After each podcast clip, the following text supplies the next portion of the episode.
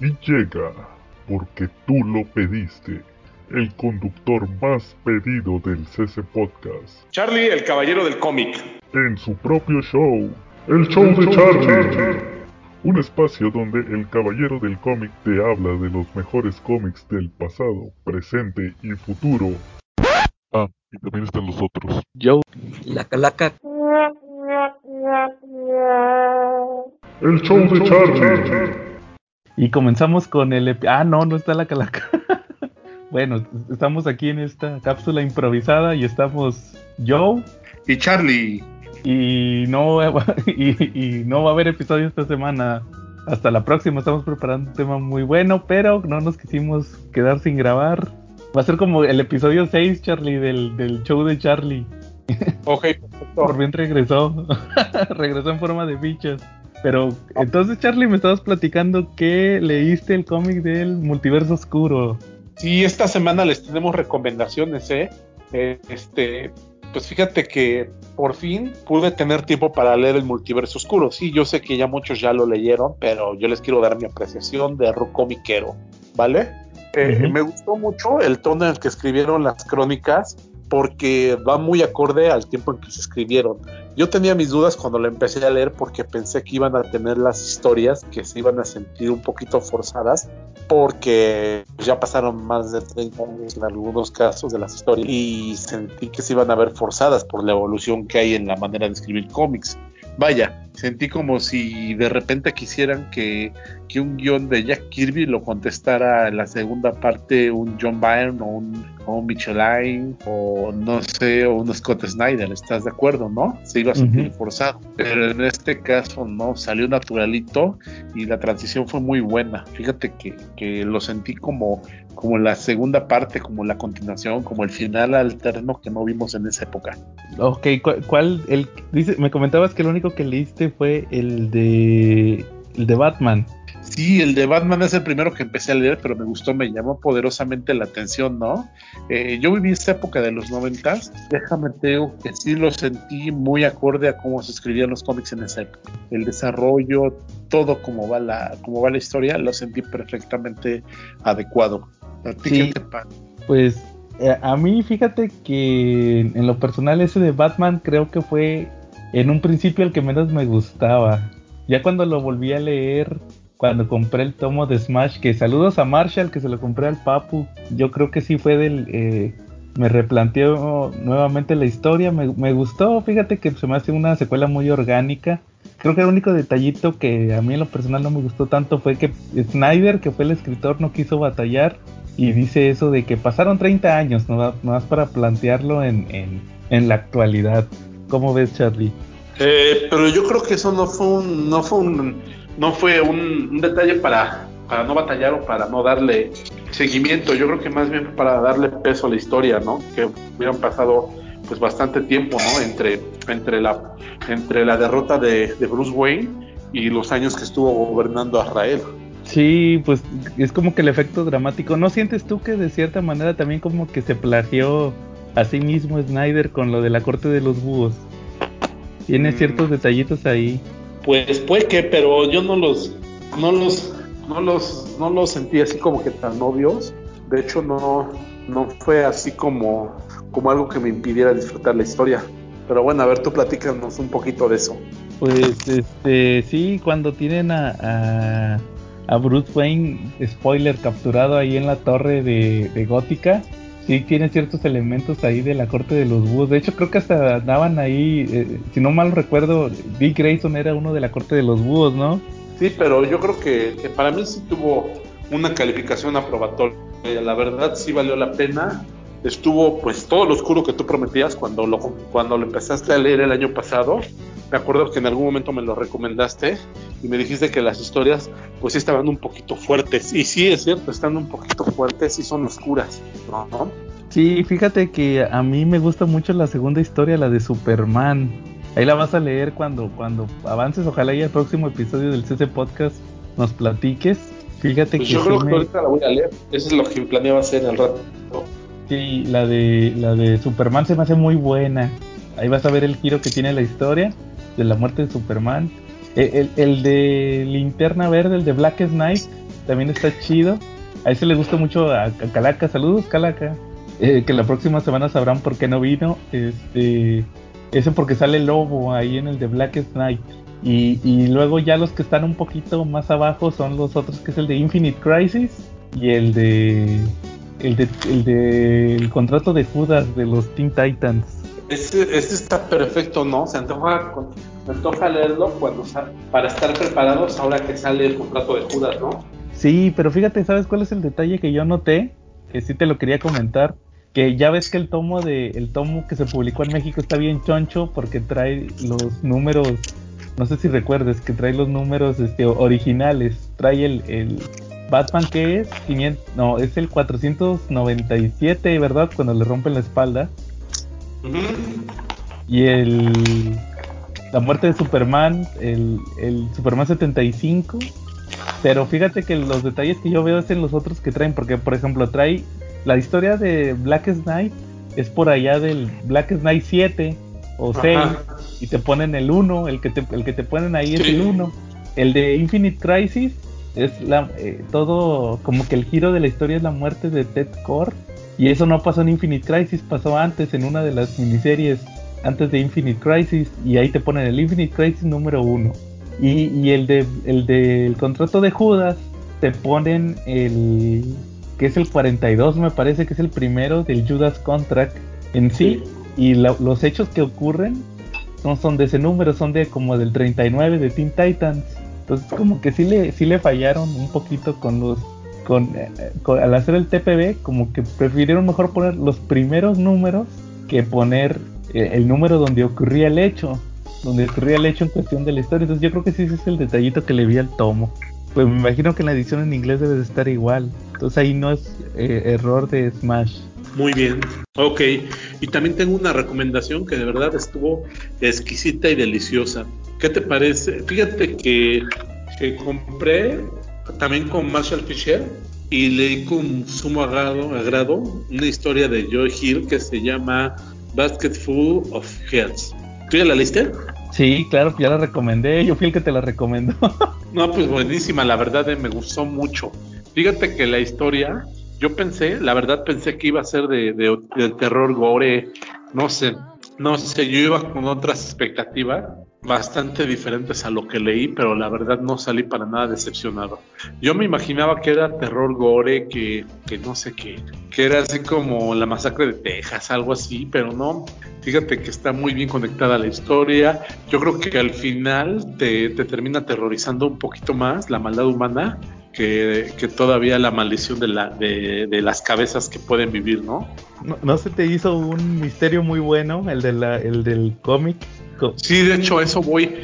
No, no quería yo spoilear a los, a los a escuchas, pero la verdad es que si la, si tienen la oportunidad, cómpranla con Marshall Fisher y vayan con la, con la mente muy despejada. Es un cómic que tienen que leer cuando tengan bastante tiempo porque van a estar regresando entre páginas, van a estar regresando para ver detalles, para armar cabos eh, cómprense su cerveza favorita o tómense su café favorito mientras lo estén leyendo, desconecten el teléfono, que nadie los esté molestando. Si tienen hijos o sobrinos, enciérrenlos en el otro cuarto, pues, para que no los estén molestando, porque realmente van a necesitar muchísimo tiempo para razonar esta historia. Oye, Charlie, también aprovechando, ¿no se te hizo también esta historia de Basket Full of Heads? Que está, eh, también pueden checar la reseña que hice en el canal de YouTube ¿No, ¿No te parece que está, estaría chida en una película? Es muy cinematográfica. Sí, de hecho sí, está como hasta para un capítulo de también de esta serie, ¿no? Que luego pasan. Sí, la dimensión desconocida. Yo creo que estaría muy bien eh, esta historia dentro de, eso. ojalá se les ocurriera hacer una película y no una serie. Estaría, estaría chido adaptarlo en un en, en, una película. Yo sí pagaría por verla. Esa adaptación de Basketball of Heads. A mí, a mí para película yo estoy un poquito en desacuerdo. A mí no me da para película la trama porque no es tan larga. Es muy intensa, pero es corta. A mí me da más bien para un capítulo de, de, misterio, así como de cuentos de la cripta o dimensión desconocida o le temes a la oscuridad, como para algún capítulo de ellos, sí me da bastante bien. Sí, pues igual, yo creo que, pero el chiste es que se ha adaptado, yo creo que estaría padre ver una versión live action. ¿Y, qué te pareció? Tú nunca habías leído otro trabajo de Joe Hill, ¿verdad? El hijo de Stephen King. No, de hecho no había leído trabajos de él, pero me gustó, me gustó muchísimo la verdad de él. Pues de, hecho, de él es el que siempre que te recomendamos es de Lock and Key, Charlie, y no lo lees. pues no sé, ya, ya, ya prometo que ya lo voy a comprar. Y digo, suena chistoso que siempre me ando quejando, es que no tengo dinero para comprarlo y cuando ven ya traigo un tambache de otras cosas, ¿no? Sí, pero también es que estás, estás acostumbrado a comprar barato con el papu. no me quemes, no me quemes. Así suele pasar. Porque para buenos precios solo el oficial, ¿no? Sí.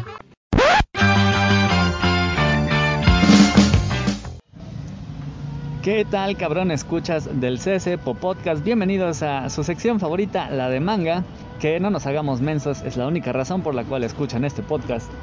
Así que ya llegué yo con mi comercialote, pero ¿cómo van a saber ustedes qué comprarme si no les cuento primero qué es lo que salió esta semana, que es la cuarta de septiembre por parte de Panini?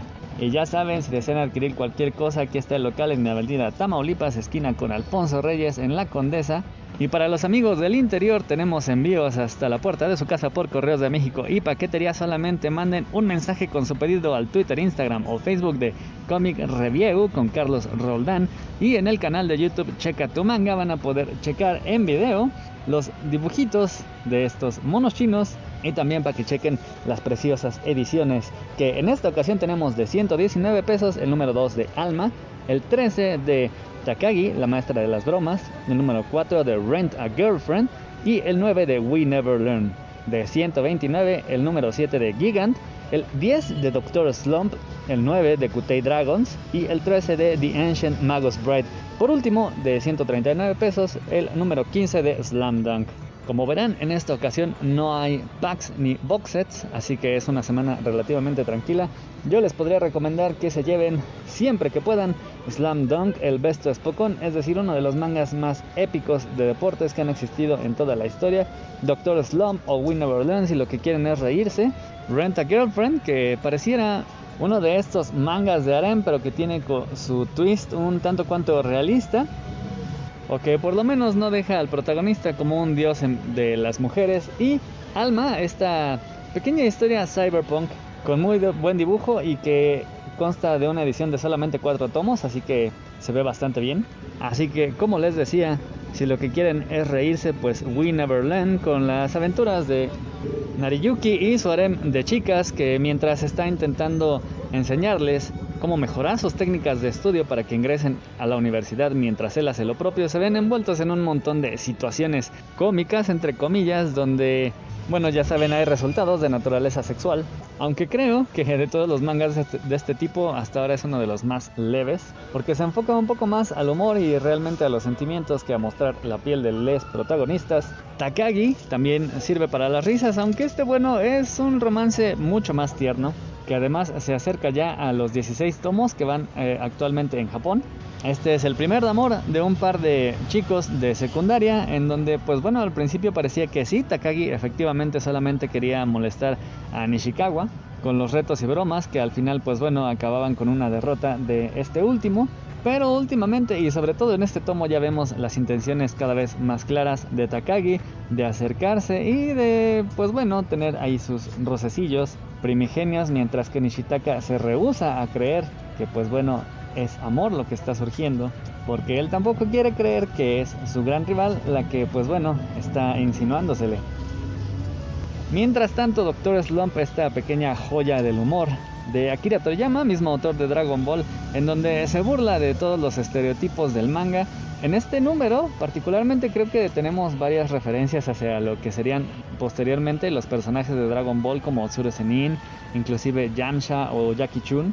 Aquí vemos la llegada de la familia Tsun, una particular familia que llega desde China un padre, una madre y sus dos hijos. Dos hijos, uno que estudia artes marciales, otra que tiene poderes psicoquinéticos.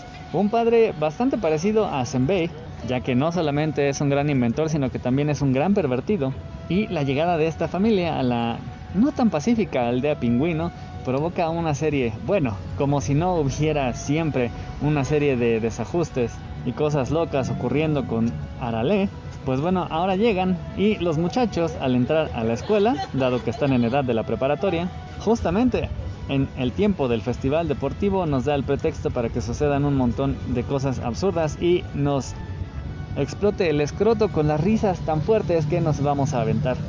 Ancient Magus dio un pequeño giro ya que pues bueno hasta ahora solamente teníamos como personajes principales a Chise, una adolescente con un una particularidad de ser un gran receptáculo de poder mágico y Elías, un ente mágico que la tomó bajo su tutela.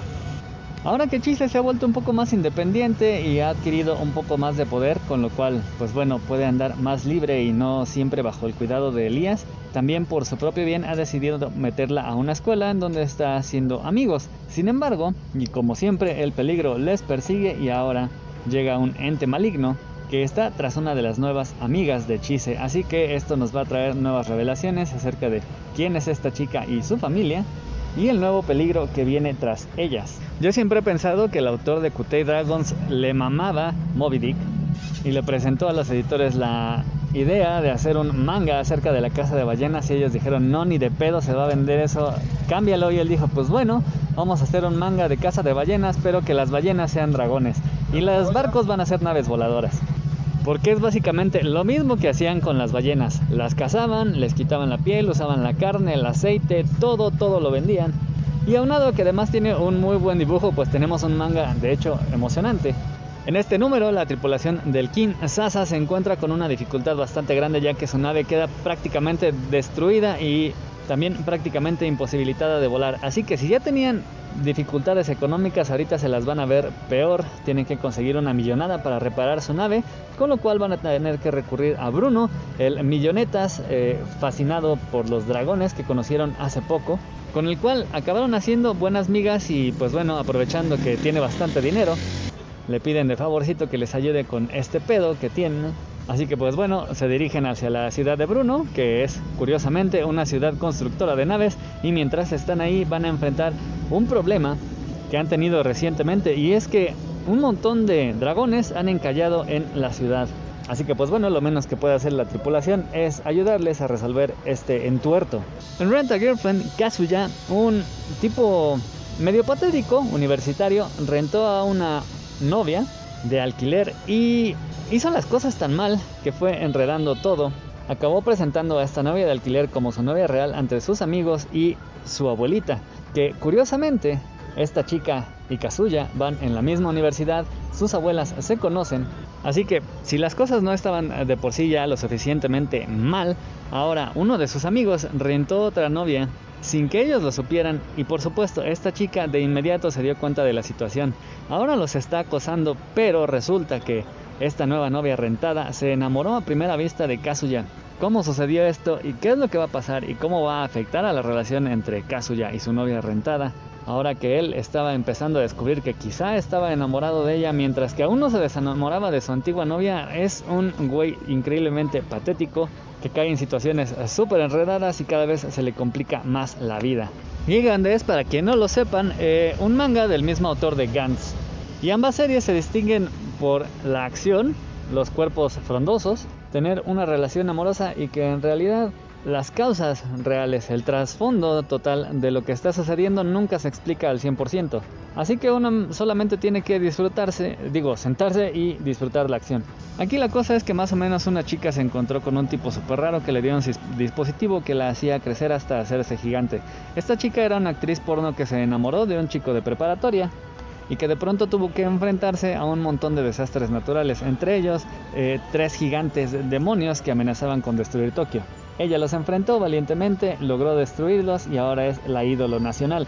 Sin embargo, un demonio más procedente de Estados Unidos llega cruzando el océano para destruir Tokio, ya que es la misión en la cual fallaron estos demonios. Sin embargo, Chico, la ex actriz porno con poderes para gigantarse, ahora se encuentra con que en su departamento hay cuatro tipos más como el que le dio el dispositivo originalmente. Y estos le explican, de hecho, finalmente, de dónde vienen estos enormes demonios, hasta sus poderes, le enseñan cómo usarlos, mientras ella se entera de la noticia más feliz de su vida y finalmente con este pretexto puede ir a reencontrarse con su amor. Ah. Alma va rápido, va enredado, tenemos básicamente que Rey, después de muchos años de vivir prácticamente en soledad, descubre que es Zero, el humano que va a acabar con el reinado de las máquinas, ya que esta historia se desarrolla en un futuro apocalíptico donde los humanos han sido prácticamente aniquilados por las inteligencias artificiales. Así que ahora Rey llega a la última ciudad habitada por humanos y ahora que él, el Salvador, está de nuevo entre ellos, se deciden a armar el último gran ataque de la humanidad en contra de las máquinas Mientras que su salvadora va a enfrentar un juicio porque, bueno, ella es una traidora a la humanidad. Las cosas se ponen buenas, les digo, esta serie solamente consta de cuatro números, así que, pues bueno, va a tambor batiente. Y si les gusta las cosas a tambor batiente, por supuesto, Slam Dunk, un manga de básquetbol estudiantil, en donde Shohoku, el equipo de los protagonistas, se está enfrentando a Kainan. Ah, no es cierto, Rionan. Bueno, no importa por un pase a la siguiente fase que serían los encuentros entre los equipos nacionales. Así que es un duelo verdaderamente disputado.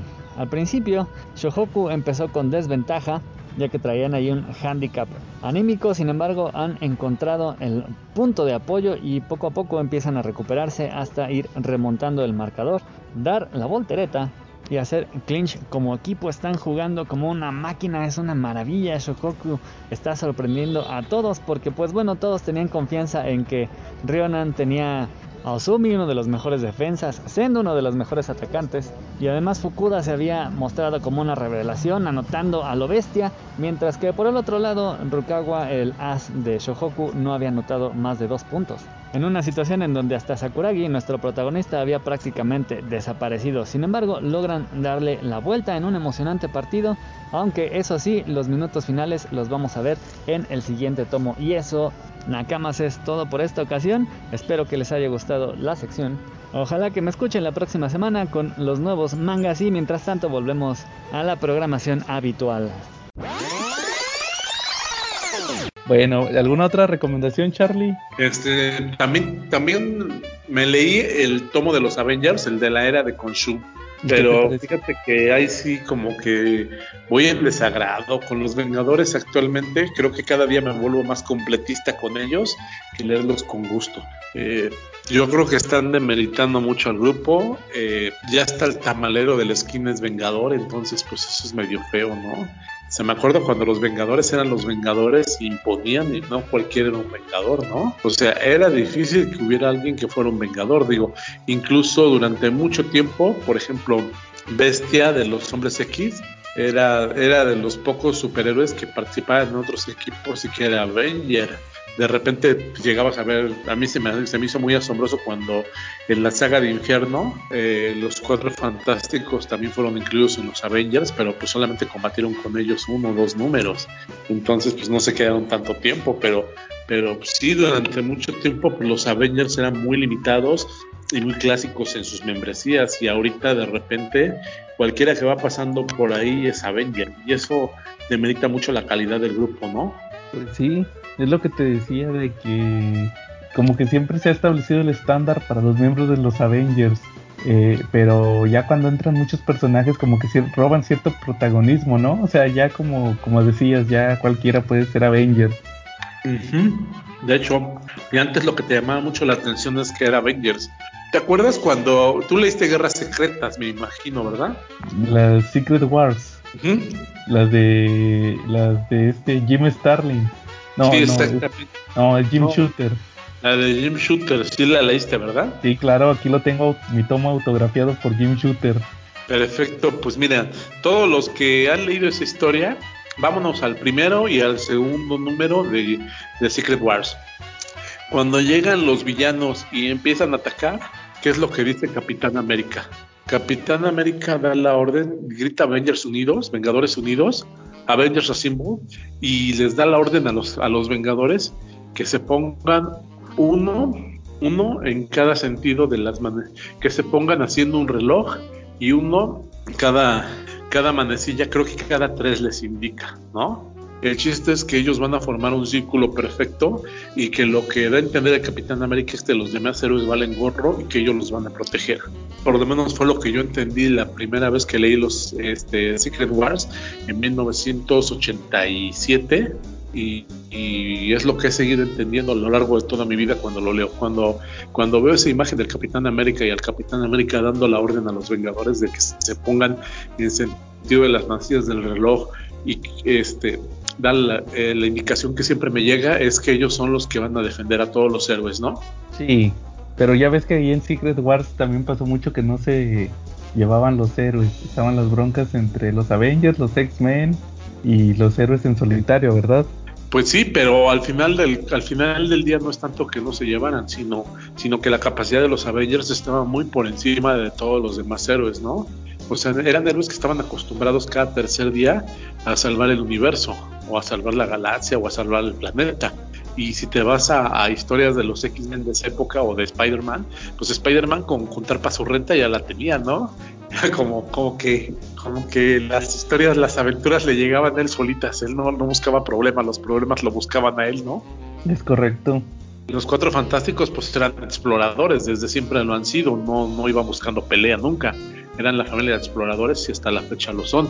Y los X-Men pues en esa época 85, en esa época de las, de las guerras secretas, pues ellos lo que venían de la, de la Fénix Oscura, que había sido su saga más, más cósmica que habían tenido, donde, donde era, creo que la única vez que ellos iban, habían tenido en sus manos el destino de todo el universo, pero era la única vez, no había, no había habido más ocasiones. Oye, Charlie, y... No, entonces, pues igual y, y, y no había había rivalidad entre los grupos de héroes, pero también el protagonismo los tenían los Avengers, ¿no? Claro. Oye, Charlie, una duda. Y en ese ron de en lo que va de Jason Aaron de, de, de, Avengers con Moon Knight, ya, ya mencionaron algo del Fénix, porque me parece que es lo que sigue. Sí, de hecho sí. Namor ya está invoca, invocando el Fénix. Otro cambio que no me está gustando tanto, ¿no? O sea, no sé, a mí Namor me gusta como héroe, no como villano. ¿Y él ya es este ¿Es miembro de los Avengers o, o, qué onda ahí en el Ron? Pues creo que tuvo problemas. Este Black Panther se enojó nomás porque le inundó Wakanda. Sí, desde lo de Avengers contra X-Men. Pero, pero ahorita en el en, en, los Avengers de Jason Aaron ahí están los dos, ¿no? También está Black Panther. Ajá, Black Panther está, no se han visto, pero pues se han peleado. O sea, están, están enojados. pero están en los, en los Avengers, ¿verdad? No, Namor no está en los Avengers. Namor es villano. Namor planea. Ah, yo te, yo te entendí que era héroe. No, no, no. Por eso te digo que a mí Namor me gusta más como héroe que como villano. Ah, yo. Fíjate que yo siempre lo he relacionado más como villano que como héroe. Porque ya ves que al principio se peleaba con los, fan, con los cuatro fantásticos, que es cuando regresó. También Ajá. con los Avengers. Con los Avengers peleó varias veces. Con Iron Man peleó. O sea, sí, yo, yo lo prefiero como villano. Pues de hecho, Ajá. mucha gente lo prefiere como villano. Sí, Te recuerdo lo... que haga favorita las, los actos de venganza. A Namor se le aparece Loki. Bueno, no lo reconoce como Loki, pero se le aparece cuando es el corredor de poder y le pone una puerta en el fondo del océano y le dice que ahí está organizando una cábala secreta para acabar con los héroes. Entonces, pues no eres el único que lo, que lo visualiza más como villano que como héroe, porque pues Namor, Namor en esa época era un héroe, era un Avenger y luego, luego quería ir, quería ir a contar el chisme a los Avengers, pero pues no pudo porque se encontró el controlador. Eso es otra historia. Órale. Y ya, pero, y ya vas a volver a, re, a releer pronto los actos de venganza, ¿verdad? Sí, pero shh, no quiero que suban de precio los tomos mientras no me los compro. Es una sorpresa.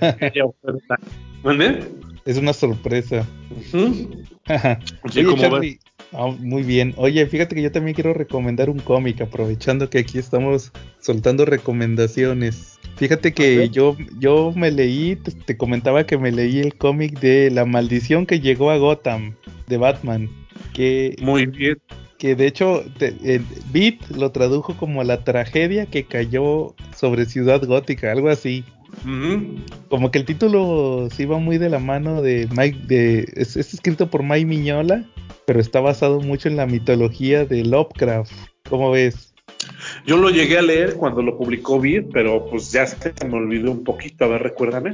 Sí, mira, es una, para los que no han leído La maldición que llegó a Gotham, es como una reinterpretación del origen de Batman, así como lo es el de Gotham by Gaslight y todos esos, pero con la particularidad de que sucede en 1928, entonces está muy relacionado con, con Lovecraft. Empieza que, que está Batman en el, en el Polo Sur porque fueron a, checar una expedición que salió de Ciudad Gótica liderada por el pingüino. Bueno, ahí no lo mencionan como el pingüino, lo mencionan como, como el profesor Cobblepot. Y resulta que empiezan a hacer referencias como a la, a la, a la de las montañas de la locura. Y resulta que ahí él, eh, se vuelve loco el, cuando encuentran a, este, al pingüino, pues ya se volvió así que un pingüino de adeveras. Se encuentran a otro cuate que está como que queriendo liberar, liberar, liberar a un monstruo así tipo Cthulhu que está, que está en el hielo y se lo llevan y resulta que el, cuate este no puede, no puede, se, se, pudre, entonces le tienen que hacer un traje para que esté congelado, entonces es como una referencia a Mr. Freeze. Pero también a otro personaje de Lovecraft, el de la historia de. No, no recuerdo ahorita el nombre, pero es el del el aire frío. No sé si te acuerdas de esa historia de un cuate, del cuate que no podía salir de su habitación porque, porque se mantenía joven porque usaba unos químicos para mantenerse congelado en, teoría. También este, luego ya llega Batman, así, regresan, haz de cuenta que después de esa expedición ya regresaba Bruce Wayne a Ciudad Gótica por primera vez y ahí es cuando resulta que ya se vuelve Batman, pero todo, el chiste de la historia es que se, se muestra como que Batman la creación de Batman es parte del plan de este ser cósmico para despertar.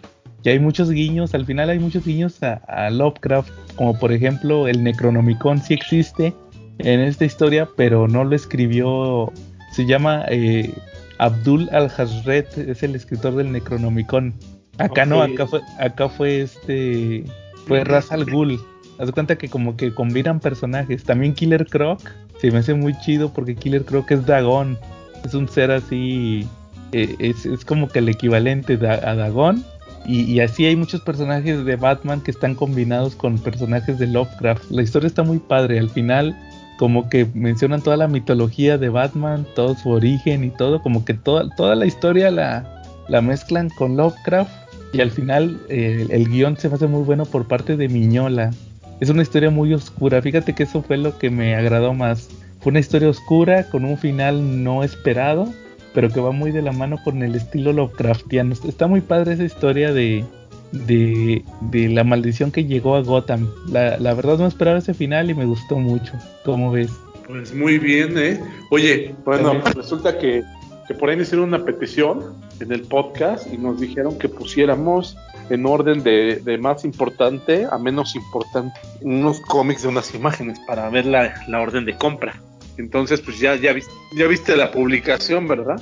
Eh, no, pero por eso métanse a Comentemos Cómics Cabrones, el mejor grupo para hablar de cómics en todo Facebook. Bueno, pues resulta que está Arma X, está Batman para el mundo, Ajá. está Batman, está Venom, Venom solito, el enemigo interno, creo. Ajá.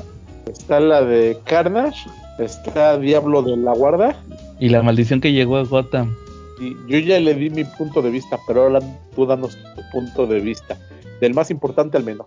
Bueno, mira, yo creo que el más importante, a mi punto muy personal, creo que sería el de Arma X. Ajá. Seguido de Diablo Guardián. Ok. Después pondría La maldición que llegó a Gotham. Después los dos de el de Venom y el de Carnage. Y por último el de Batman el mundo. Yo creo que ese sí sería el que dejaría hasta el último. ¿Por qué dejarías hasta el último? Como por qué el último, el de Batman. A ver, explícanos tu decisión. Digo, yo también lo hice, pero ¿por qué? No me llama la atención, la verdad. Ok. Pues es curioso, pero pero las mentes del CC Podcast pensamos igual. El Calaca hizo la misma alineación que tú y la mía por ahí va, con una diferencia. yo, puse, primero al Arma X, luego puse la de la, de Batman, la de la, la de Batman Tulhu, luego puse la de Diablo de la Guarda. Órale. sí, fíjate, yo le di mayor, le, le di mayor eh, relevancia al de Daredevil porque no había leído el de Batman en sí. Pero no, tienes razón, Charlie. Bueno, muy bien, Charlie. ¿Algo más que quieras agregar aquí a tu programa, el show de Charlie que regresa? Este, no, nada más que, por un regreso exitoso y nos vemos en el siguiente capítulo en el 2024 para que haya mucha Ándale. Y ahora sí la próxima semana sí hay ese podcast. sí, acuérdate que el show de Charlie es el, el, camite de los podcasts. Ándale, saca cada, cada año, si se acuerda. Sí, de hecho, de hecho sí lo podrías publicar, ¿no? Yo, con su título, regresa el camite de los podcasts. Ándale. Muy bien, Charlie. Bueno, entonces si no hay nada más, estuvimos Joe y el titular. Charlie. Y nos vemos la próxima, la nos vemos en el 2024. Ok.